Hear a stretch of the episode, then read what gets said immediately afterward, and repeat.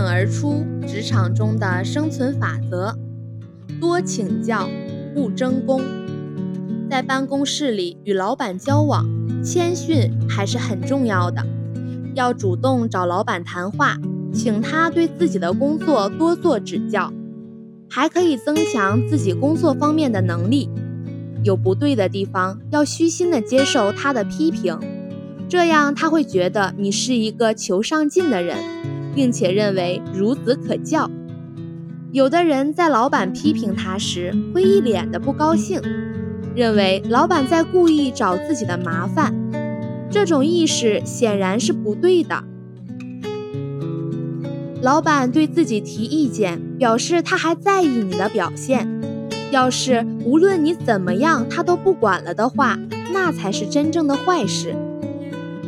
在老板面前过分在意金钱和物质方面的利益，对你来说并不是好事。作为下属。你的任务主要是协助。假如你硬要出来邀功争宠，只会让人觉得你不自量、不识大体，最后受伤的只能是你自己。所以，不要让老板认为你的存在是对他的威胁。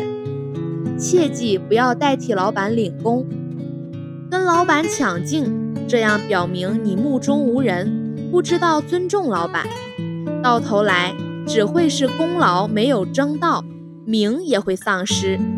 这也不是说有功都不要。不过聪明的人会想办法让老板给自己记功，而不是去他那儿抢功争功。你应该明白，老板总需要一些忠心耿耿的追随者和支持者在身边。一旦他把你当成自己人看待，那就等于你职场的发展打下了良好的铺垫。